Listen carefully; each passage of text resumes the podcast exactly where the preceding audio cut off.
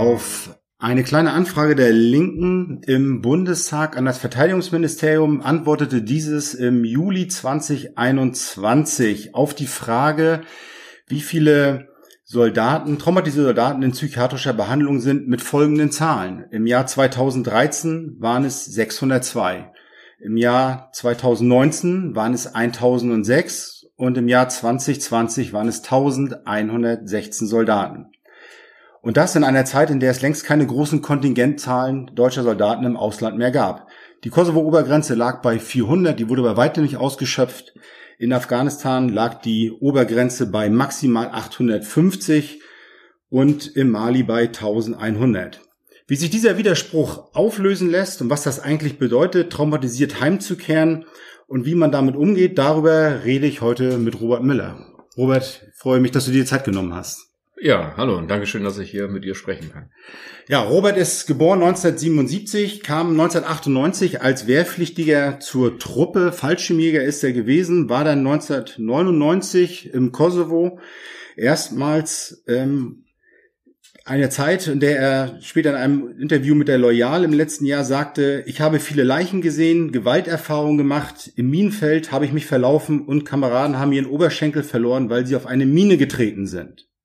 Nichtsdestotrotz ist er 2002 als Diensthundeführer ähm, wieder in Afghanistan, äh, dann in Afghanistan gewesen und wurde dort bei der unsachengemäßen Entschärfung einer Rakete, mit der du nichts zu tun hattest, ähm, schwer verletzt worden. Und trotzdem dann 2003 und 2005, trotz einer PTBS, einer posttraumatischen Belastungsstörung, ähm, bist du ohne Therapie wieder in den Einsatz gegangen, teils auch auf Anraten ähm, ja, deines Arztes. Letztendlich muss man sagen, was darauf folgte, sind langwierige Anerkennungs- und Rechtsstreitigkeiten, die du auch öffentlich auch ausgetragen und thematisiert hast. Dein Ziel war es aber immer, das Tabu um das Thema Traumatisierung im Auslandseinsatz zu brechen und die Versorgung ebenfalls betroffener Kameraden zu verbessern. Zuletzt warst du auch als Lotse für Kameraden im Einsatz und im letzten Jahr bist du auf eigenen Wunsch aus der Bundeswehr ausgeschieden. Vieles deiner Erlebnisse hast du in deinem Buch Soldatenglück 2012 veröffentlicht. Mhm. Bevor wir aber darauf zu sprechen kommen, ähm, haben uns ja die Ereignisse der letzten Woche in der Osteuropa irgendwie doch mitgenommen. Ich erinnere mich an einen ja, eine kurze Nachricht, die Dunja Neukam aus dem Vorstand des Veteranenverbandes ähm, mir auf Facebook schrieb. Sie sagte, heute Nacht hat mich ein ehemaliger Kamerad angerufen. Er triggert sehr massiv auf die jetzigen Bilder. Seine PTBS ist mit voller Wucht zurückgekommen. Wie ist es dir ergangen? Ja, tatsächlich ist das ähm, für mich genau dieselbe Situation. Das ist, man will nicht hingucken, ist wie ein Unfall, aber man muss da hingucken und äh, ich sauge diese Nachrichten richtig auf und hab mich dann gewundert, dass ich Albträume hatte. Ähm, das war, die Wunderung war nur kurz, denn ich wusste, woher die Albträume kamen. Und ähm, das sind Intrusionen, die ich tagsüber habe. Und mit meiner Freundin habe ich äh, sehr intensiv darüber gesprochen. Wir haben vereinbart, ab 17, 18 Uhr keine Nachrichten mehr gucken, so groß der Wunsch auch ist, was da aktuell passiert, aber sich wirklich äh, äh darauf zu konzentrieren, diese Nachrichten nicht mehr zu schauen, weil es mich einfach komplett äh, wegtriggert und äh, die Albträume ähm, ich habe sowas wie eine Körpererinnerung, das ist so eine Art Epilepsie in meinem rechten Arm, ähm, ist massiv ausgebrochen und deshalb schütze ich mich äh, vor diesen Ereignissen in, in den Formen der Nachrichten und versuche das irgendwie hinzubekommen, dass ich da nicht äh, mich äh, ja traumatisieren oder triggern lasse einfach. Ne? Also es ist wirklich gerade eine sehr anstrengende Zeit, äh, diese Nachrichten auszuhalten, weil man ja weiß, was da passiert, weil man kennt das aus den Auslandseinsätzen, diese Gewalt und auch dieses Elend und mir tun so unendlich einfach diese Kinder leid und ähm, ist einfach grausam, was da passiert. Mhm. Es beschäftigt uns alle. Ähm, bei dir ist es ja anders. Das hat ja jetzt sozusagen diese, diese Reaktion, wenn ja jetzt nicht ausgelöst sozusagen durch die Ereignisse an sich, sondern die bauen ja eigentlich auf auf Dinge, die früher passiert sind. Und ähm, ich habe äh, dein Buch natürlich sehr genau gelesen und ich erinnere mich an eine Szene, die du dort im Flurgespräch letztendlich geführt hast mit einem äh, der Ärzte dort, Fachärzte. Und Du sagtest in diesem Zusammenhang, weil du dich unverstanden fühltest, sagtest du den Satz, ich soll mich zusammenreißen und mich nicht so unsoldatisch aufführen. Dieser Satz trifft mich in meiner Soldatenehre. Und dieser Satz, den du da gesagt hast, das ist mir sehr im Kopf hängen geblieben, weil das aus meiner Sicht das ganze Problemfeld eigentlich zusammenreißt. Und ich möchte gerne mit dir über diesen Satz oder ausgehend von diesem Satz eigentlich ähm, über all das sprechen, was damit zusammenhängt. Und zunächst erstmal mit dem Begriff zusammenreißen. Das sagte dieser Arzt zu dir, du sollst dich zusammenreißen. Ähm, angesichts der Situation, wie lange hast du dich denn schon zusammengerissen? Ähm, sozusagen bis du an diesen Punkt gekommen bist. Ja, tatsächlich, äh, das, das der erste Auslandseinsatz, da wusste ich, ich habe was erlebt, was äh, gefährliches. Ich habe gesehen, wie Kameraden verwundet wurden. Ähm, ich habe mich selber in Lebensgefahr äh, begeben und ähm, bin aber irgendwie gefühlt stärker aus dem Einsatz gekommen. Obwohl ich sehr viel, wie gesagt, Gewalterfahrung, ich habe sehr viele Leichen gesehen. Ähm, das war für mich aber noch nicht irgendwie das Trauma, also äh, wahrnehmbar. Und dann 2002 die eigene Verwundung, ähm, ausgeflogen werden, ähm, im Krankenhaus operiert worden, wiederhergestellt worden. Ich hielt die Albträume für normal und auch diese Schreckhaftigkeit, die Konzentrationsstörung, das war irgendwie so alles so nebensächlich. Ich habe noch sehr lange meinen Job gemacht. Wie gesagt, 2005 das letzte Mal im Kampfeinsatz meinetwegen. Ich habe äh, Survival-Lehrgänge gemacht. Ich habe das Aufnahmeverfahren gemacht für Kalf. Ich habe Lehrgänge gemacht, Combat Survival, ähm, französischen Kommando. Ich habe also dienstlich total funktioniert. Aber ich habe dann einfach nicht mehr begriffen, dass diese Parallelwelt, also das, ich bin nicht mehr nach Hause gefahren, ich habe mich selbst kaserniert, ich kam im Zivilen gar nicht mehr zurecht. Ähm, ich brauchte einfach die Struktur, ich musste wissen, wann wir essen gehen und so weiter. Und das war für mich irgendwie gar nicht greifbar, dass ich traumatisiert bin. Ich hatte das zwar als Diagnose auf dem Papier, aber im Alltag äh, habe ich ja im Dienst sehr gut funktioniert. Und ähm, Irgendwann war aber der Punkt, es ging nur noch mit Alkohol, äh, sehr exzessiv. Mein Hund hat, mein Diensthund hat mich gebissen. Das war für mich eine Erfahrung, einfach, äh, wieso beißt mich mein treuer Diensthund? Ähm, weil ich krank bin und äh, weil ich Hilfe brauche. Und Gab es zu dem Zeitpunkt noch so etwas wie ein Privatleben? Also ich habe ein Privatleben geführt, aber auf der Überholspur. Also das war, ich, ich war sehr äh, sportlich, also sehr exzessiv sportlich. Ähm, und ich habe gar nicht mehr den Fokus auf mich selbst gehabt, sondern ich habe irgendwie versucht, tatsächlich mich jeden Tag so sehr zu erschöpfen, dass ich nachts irgendwie schlafen kann, dass ich müde werde, weil ich einfach Angst vor Albträumen hatte, Angst vor der Einsamkeit, äh, Angst äh, vor dem Alleinesein, vor der Nacht. Das waren eigentlich meine größten Probleme.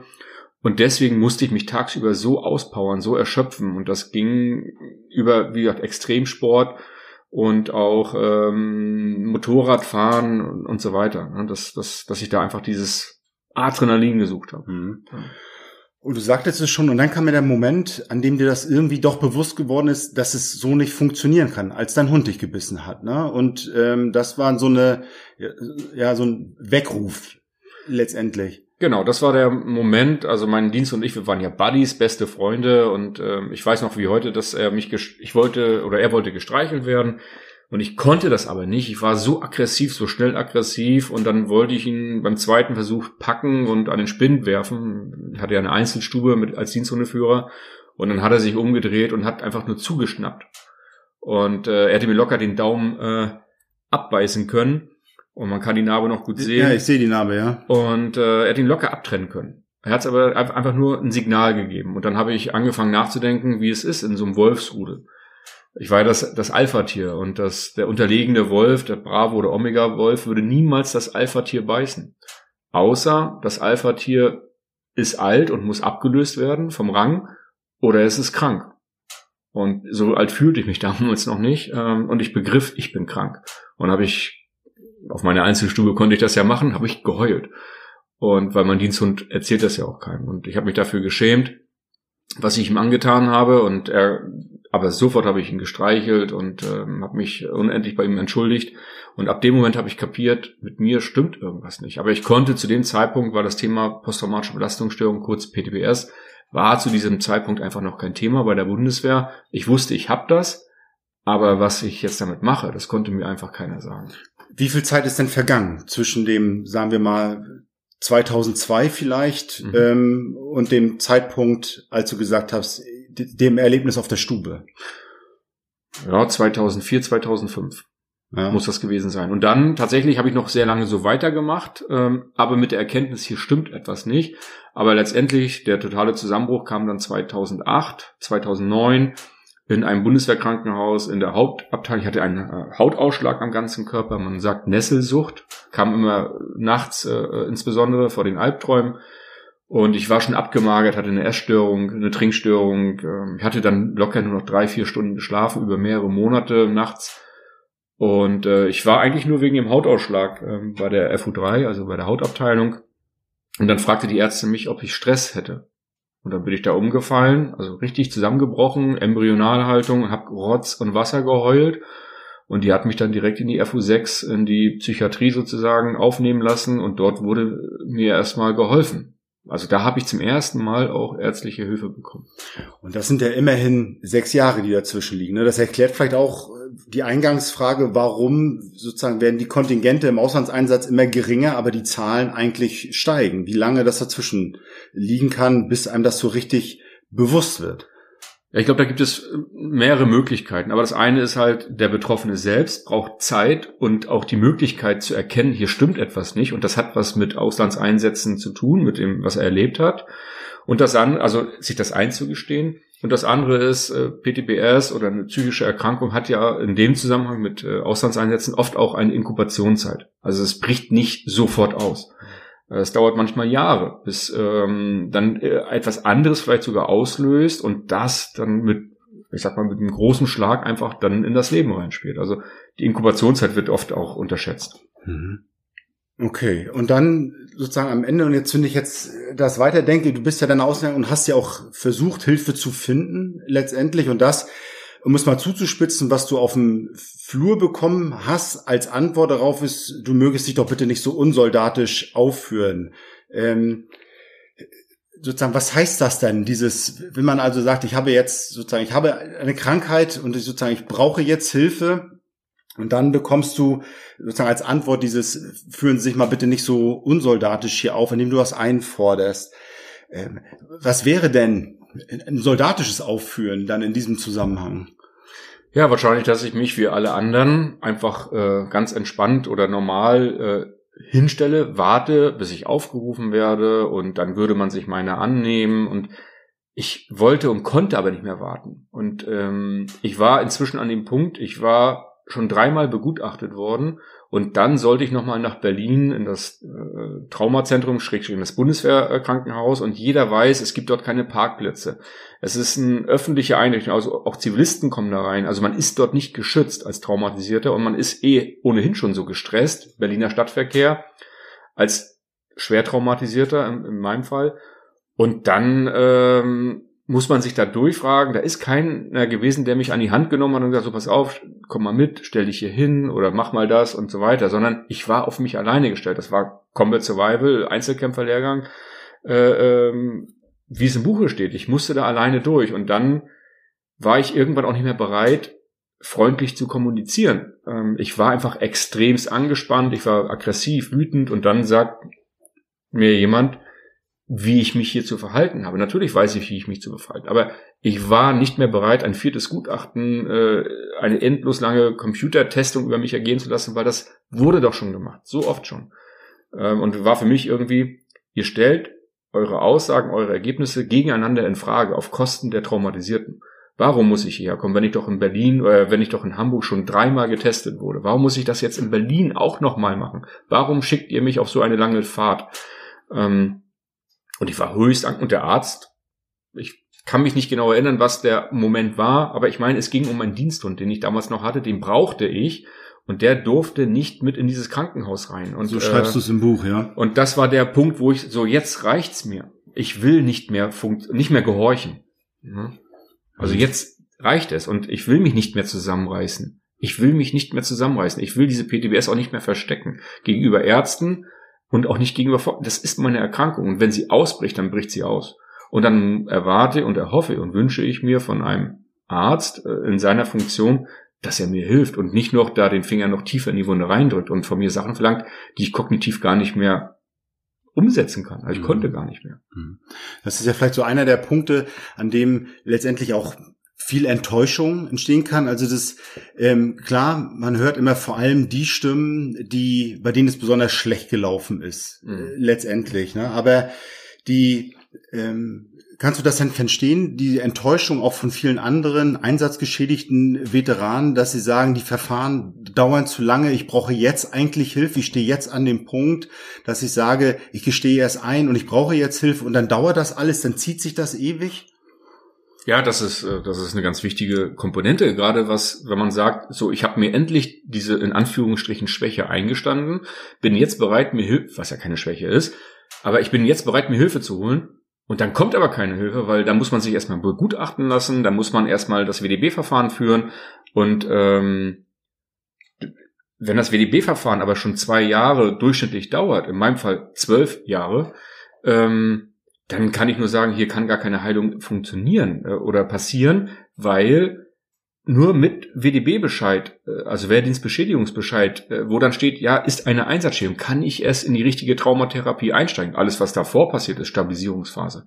Und das ist ja das Wichtige bei einer Therapie mit PTBS im Zusammenhang oder allgemeiner psychischer Erkrankung, dass man sofort hilft, dass der Betroffene sich sofort auf die Erkrankung einlassen kann und da habe ich schon immer gefordert, wir brauchen sowas wie eine vorläufige Anerkennung der Wehrdienstbeschädigung.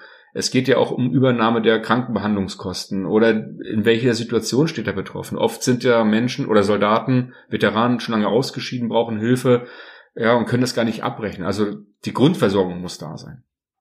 Mhm. Ja, du ähm, sagtest es eben auch in dem Zusammenhang schon gerade kurz, also sich die Schwäche einzugestehen, die ja keine Schwäche ist. Ne? Das hat ja ähm, etwas mit dem Selbstbild auch von Soldaten zu tun, dass man sagt, in der Regel ist, macht man das ja nicht. Ne? Jetzt kommst du noch aus den Kampftruppen, ähm, das, das berufliche Selbstverständnis ist einfach ja auch ein anderes. Und deshalb sagst du vielleicht auch, dieser Satz ähm, oder diese Auseinandersetzung mit dem Arzt, die trifft dich in deiner Soldatenehre. Ehre ist ja was, was Ideelles. Ähm, wie hat sich denn dein Selbstbild verändert durch das Trauma oder die sozusagen das Eingeständnis desselben? Na, erstmal habe ich äh, erkannt, dass das wer wer bin ich und was was passiert hier mit mir? Ich habe mich zum ersten Mal selber auch wahrgenommen, also so wirklich, dass ich denke, was stimmt denn jetzt mit mir nicht? Ähm, bin ich jetzt verrückt oder was? Ähm, und hier habe ich ähm, einfach eine Reise gemacht und ich kann sagen, ich habe neun Jahre Therapie gemacht. Ähm, und ich habe in diesen neun Jahren den Robert kennengelernt, den, den ich einfach gar nicht auf dem Schirm hatte. Die Frage an mich selbst, ähm, was, was, wer bin ich? Was will ich von meinem Leben? Und ähm, wie kriege ich das wieder hin? Also, dass ich einfach auch funktioniere, dass ich auch wieder Sachen annehmen kann und keine Angst haben muss, und dass ich ähm, mit dieser Erkrankung, das hat man mir dann irgendwann diagnostiziert, dass sie dauerhaft ist, und äh, nicht mehr weggeht. Ich muss also mein ganzes Leben damit leben und dass ich einfach gelernt habe, damit zu leben. Das ist halt, dass ich weiß, es gibt immer Momente, wie beispielsweise jetzt mit der Ukraine, mit dem Konflikt, dass es dann Momente gibt, wo es mir sehr schlecht geht und ich aber Möglichkeiten habe und finde, um mich da rauszuholen. Also so ein Handwerkzeug, ne? ein Koffer, äh, wo einfach verschiedene Sachen drinne sind, die ich dann rausholen kann, imaginär meinetwegen oder auch äh, praktisch ich bin ein, ich zum Beispiel mit Kaffee, ich bin ein Kaffee-Junkie und äh, ich liebe guten Kaffee und wenn es mir sehr schlecht geht, dann koche ich mir einen richtig, richtig guten Kaffee, auch abends noch und über diesen Genuss geht's mir gut. Dann tue ich mir einfach mal was Gutes und das musste ich erstmal lernen, diese Erkrankung anzunehmen und umzugehen und mir auch dabei noch zu helfen. Ich meine, du warst bis letztes Jahr ja noch Soldat, ne? Mhm. Die hat sich denn da was in deinem, in deiner Selbstwahrnehmung oder deinem Verständnis eines Soldaten, des Berufs, des Selbstbildes, Selbstverständnis als Soldaten geändert? Also ich muss sagen, die posttraumatische Belastungsstörung, die psychische, ist immer sehr individuell. Also man kann das nicht auf jemand anderen übertragen. Jeder geht mit seiner Erkrankung, mit seinen Erlebnissen und auch mit dem Weg danach ganz persönlich und ganz individuell um. Und das muss, ist ganz wichtig. Für mich war irgendwann der Punkt, okay, ich habe jetzt meine Wehrdienstbeschädigung, die Dauerhaftigkeit, also ich werde nicht mehr gesund und ähm, ich funktioniere einfach nicht. Ich kann nicht mehr auf die Schießbahn gehen. Ähm, ich kann keine sanitätsärztliche Versorgung mehr durchführen, ähm, weil es alles Sachen sind, die mich einfach triggern, Flashbacks auslösen und Ich werde nie Wache machen, ich werde keinen Auslandseinsatz mehr machen, ich werde keine Übung machen. Das heißt, ich bin ja eigentlich kein richtiger Soldat. Und ich muss mich ständig erklären. Das musste ich ständig. Bei Vorgesetzten, bei Kameraden, egal wo ich war, ob ich aus Seedorf rausgegangen bin, an die Führungsakademie, ich musste mich ständig erklären, ob bei Truppenärzten, überall. Und dann habe ich für mich überlegt, wie kann das aufhören? Weil ich möchte mich einfach nicht mehr erklären. Ähm, und dann war für mich klar, ich ähm, habe auch eine moralische Verwundung ein Stück weit, denn wer über zwölf Jahre um seine Wehrdienstbeschädigung kämpfen muss, ähm, wo Kameraden gestorben sind und wo man auch körperlich, nicht nur psychisch, sondern ich wurde auch körperlich versehrt und das beweisen muss, das macht was mit einem und das hat was mit mir gemacht und das hat mir auch ein bisschen das ähm, ja den den den die Loyalität auch genommen. Also mein Dienstherr war gar nicht so loyal, wie ich immer loyal gewesen bin. Denn ich habe Aufträge gemacht äh, mit, mit Stolz und Ehre auch. Und da meine ich, äh, habe ich irgendwann einen Prozess bei mir selbst losgetreten, dass ich, wenn ich kein richtiger Soldat mehr bin, dann muss ich gehen. Ähm, dann ist das mein Weg, auch aus der Bundeswehr raus. Ich bin dankbar für die Zeit. Äh, ähm, ich hatte ja auch sehr viele gute äh, Zeiten und auch sehr viele positive Erlebnisse, aber ich habe dann gelernt, es macht mich nicht gesund. Wenn ich ähm, in einem Raum bin, wo alle äh, krank sind, wir haben alle Schnupfen, Husten, Heiserkeit und ich bin da ständig drinne, dann kann ich nicht gesund werden.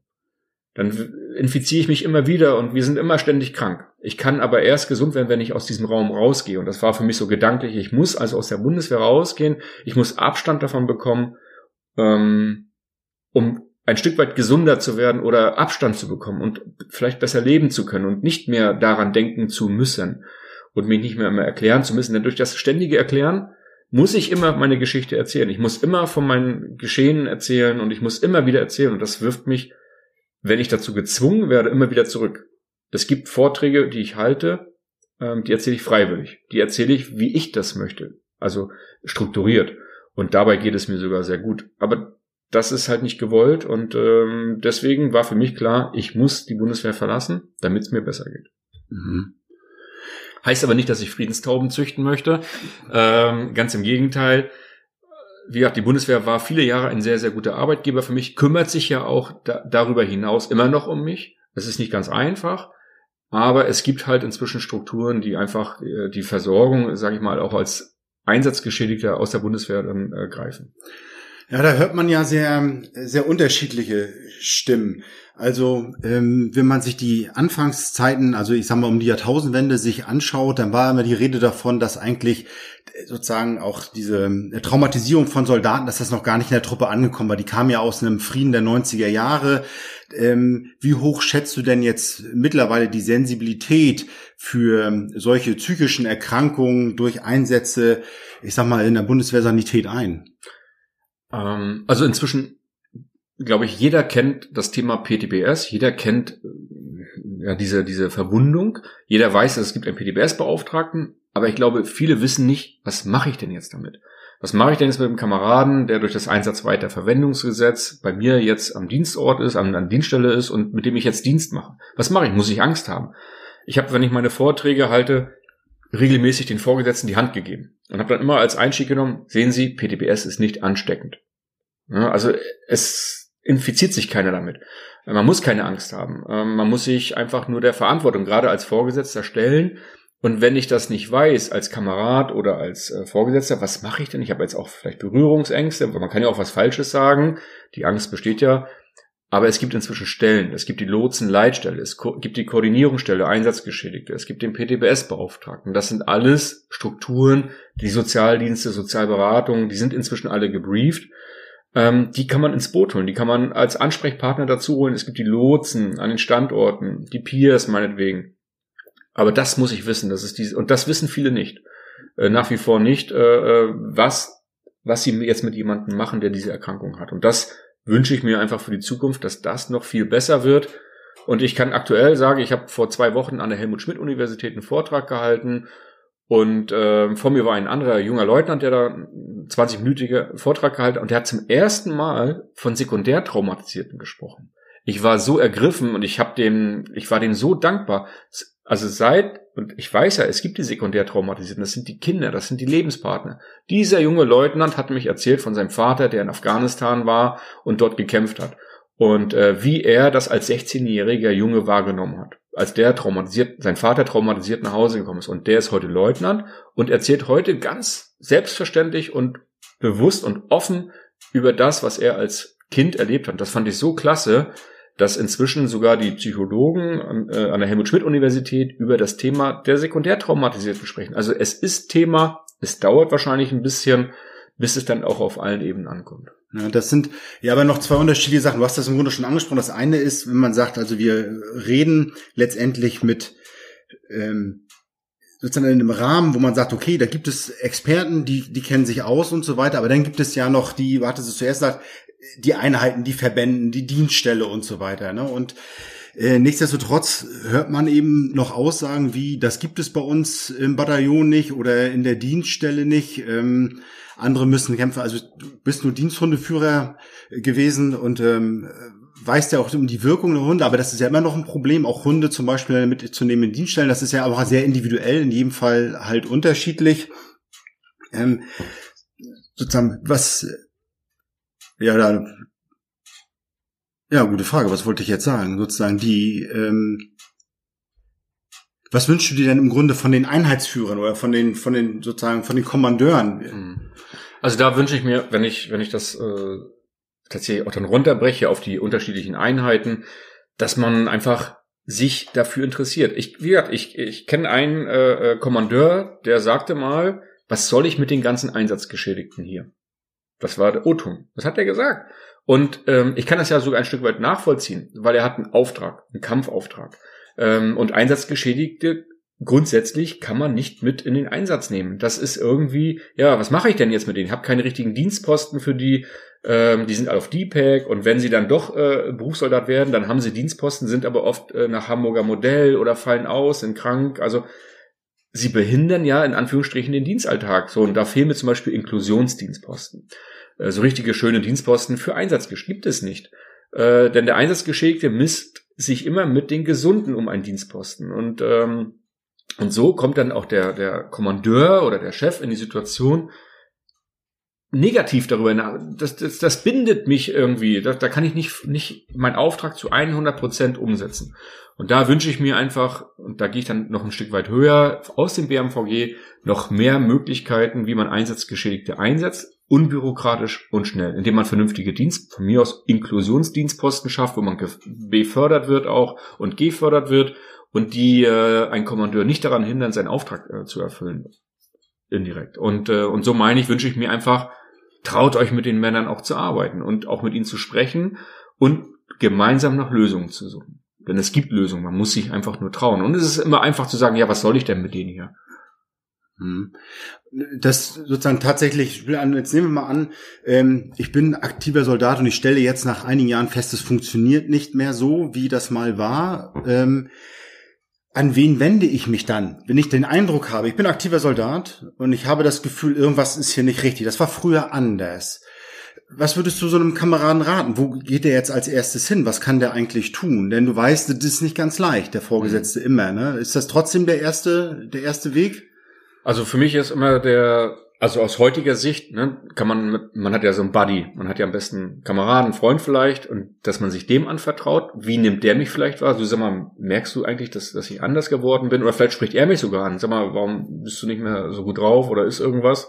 ne, oder schon die, weiß nicht, dritte Ehe geschieden oder irgendwie äh, Flensburg, der Führerschein weg, schon das zweite Mal und so weiter oder irgendwelche anderen Geschichten. Ähm, für mich wäre heute auch der Truppenarzt ein wichtiger Ansprechpartner. Ähm, die sind auch alle auf das Thema inzwischen äh, aufgesattelt oder sind geschult, können helfen. Der Sozialdienst, die Sozialberatung, die haben alle eine Verschwiegenheitspflicht. Oder wenn ich ähm, es gibt ja inzwischen den PTBS-Beauftragten. Auch an den kann ich mich wenden. Und der kann ein guter, ich sag mal, erster Ansprechpartner sein, ähm, um Informationen weiterzugeben. Wie verhalte ich mich? Was mache ich jetzt? Ähm, um dann mit, zusammen mit dem Truppenarzt beispielsweise eine Wehrdienstbeschädigung äh, geltend zu machen.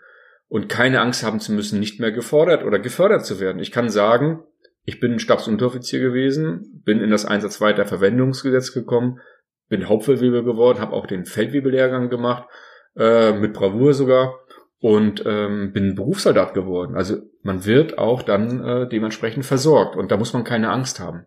Aber den Disziplinarvorgesetzten hast du jetzt trotzdem nicht genannt.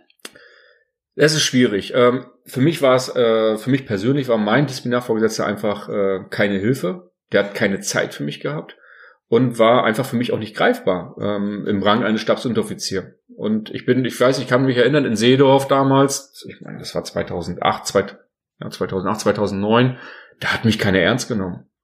Ähm, da hat sich auch keiner interessiert, wenn ich zur Begutachtung gefahren bin. Es hat keiner hat gefragt, wo ich bin, was ich mache und was ich durchmache vor allen Dingen auch. Äh, wichtig war, dass ich rechtzeitig zurückkomme, damit ich dann den Zugdienst machen kann. Und das meine ich, ähm, das ist halt meine ganz persönliche Erfahrung. Wenn jemand mit seinem Disziplinarvorgesetzten gut kann und ein schönes oder gutes Vertrauensverhältnis hat, na klar, auch dann äh, ansprechen. Ich denke, da muss jeder für sich einfach gucken, wem vertraue ich.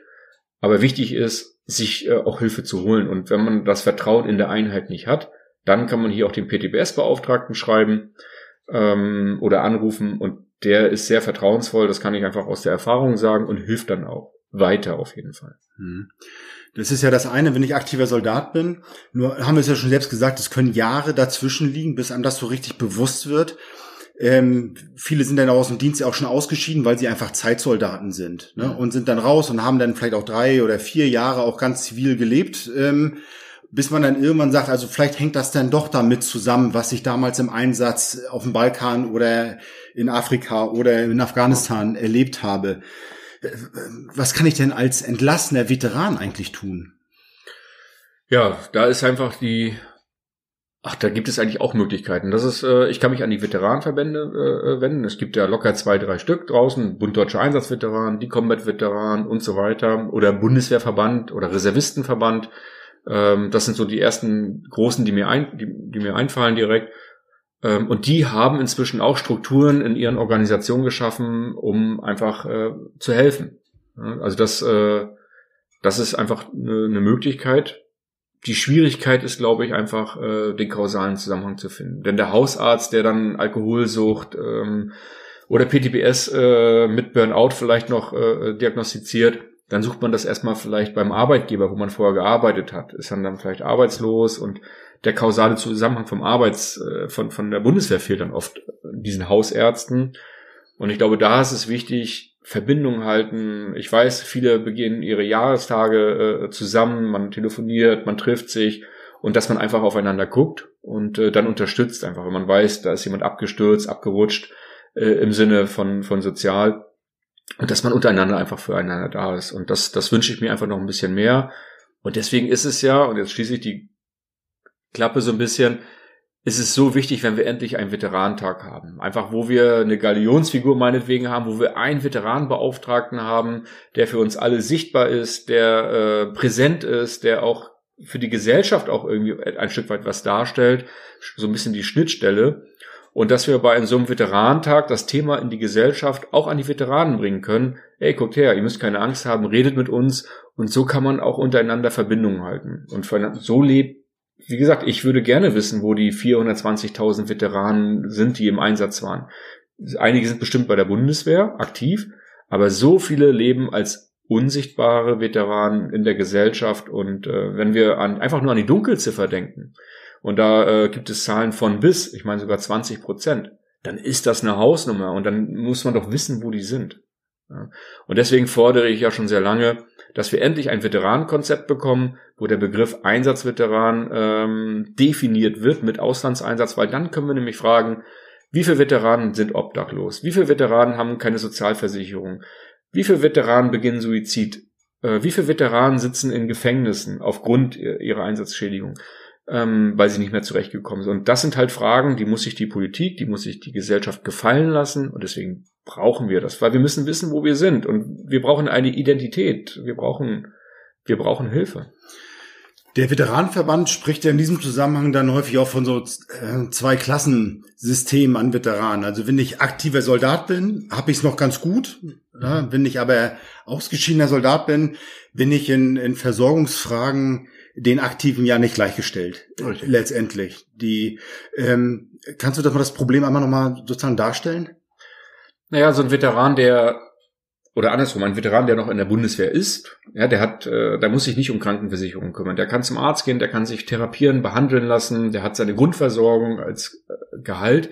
Und der Soldat, der draußen ist, ähm, der vielleicht nicht mit, sein, mit, seiner, mit seinem Thema zurechtkommt, mit seiner Erkrankung beispielsweise, mit seinen Erlebten, ähm, der ist alleine gelassen. Also es gibt, auf, wenn ich beispielsweise zum Arbeitsamt gehe, da steht äh, in der Regel nicht haben Sie als Bundeswehrsoldat an Auslandseinsätzen teilgenommen? Das, das interessiert keinen beim Arbeitsamt. Da rutscht man irgendwie dann mit den anderen da in eine Suppe und es interessiert einen da draußen nicht. Und, ähm, und so kann man die auch nicht greifen, so kann man nicht wirklich helfen.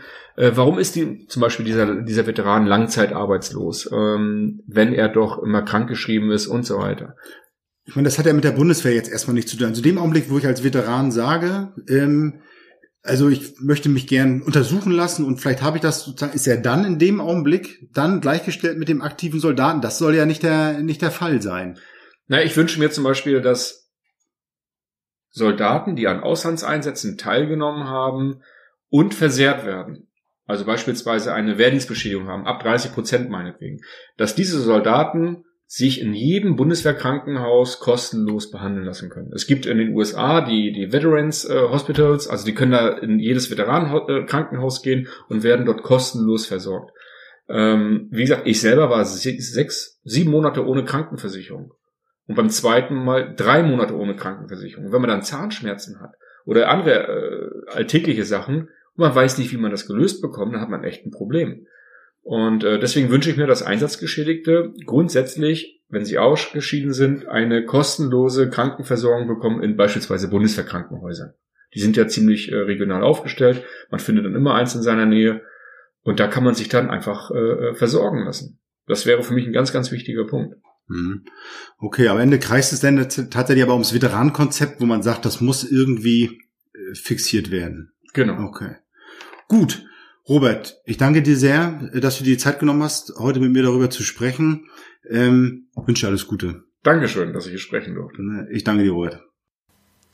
Das war It's Up to Us, ein Veteranen-Podcast. Folge 2, der Kampf mit dem Trauma. Das Gespräch mit Robert Müller führte ich am 4. März. Und wenn du jetzt mir eine Rückmeldung geben möchtest, eine Frage hast oder sonst was loswerden möchtest, gerne, du findest mich auf Instagram, auf Facebook. Dort kannst du mich jederzeit erreichen. Ich danke. Bis dahin. It's up to us.